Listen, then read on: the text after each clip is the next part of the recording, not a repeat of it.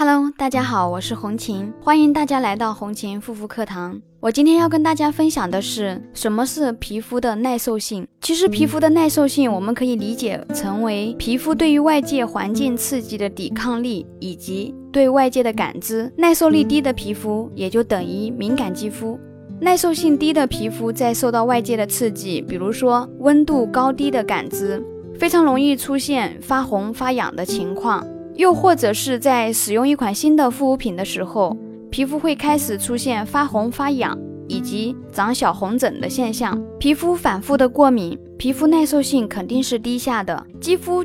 屏障受损非常严重的皮肤也是耐受性比较差。那么最能表现皮肤耐受性的情况，一般是一化妆就会长痘痘。很多人在修复皮肤的时候化妆不会长痘，卸妆的时候反而会长痘。正常的化妆，简单的 BB 霜、气垫霜给皮肤增加了对外界的一个抵御能力，但是。卸妆的时候，除了卸走彩妆外，还卸走了保护皮肤的皮脂膜。耐受性低下的皮肤反而会冒出更多的痘痘。所以在修复期间，不是不能化妆，而是卸妆的时候皮肤耐受性低，反而会更容易过敏、长痘痘。一般激素性皮炎的皮肤，嗯，之前有用过激素型产品以及擦过药膏等，是皮肤耐受性最差的一类。最直接的表现就是脸上总是会长一些没有白头粉刺的炎症痘痘，这是皮肤的免疫力功能低下，无法让痘痘粉刺经历发红、发肿、冒脓的这个正常的代谢过程的一个表现。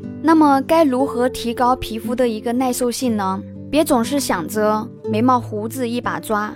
毛孔、黑头、油脂、痘痘，同时都想解决，基本是妄想。要先从修复基底层开始，选择深入修复皮肤的一个产品，才能从根源解决问题。其次的话，你要接受修复类产品带来的一定封闭性，才能更好的做出抉择。修复类的一个产品，从概念来讲，就是要把皮肤好好的包裹住，才能继续深入修复。就像你的伤口破了一样，最好贴个创口贴。只是没有护肤品可以一劳永逸，它在一个方面厉害，也许在另一个方面就是薄弱的。那么先把根本问题解决了，才是首当其冲的任务。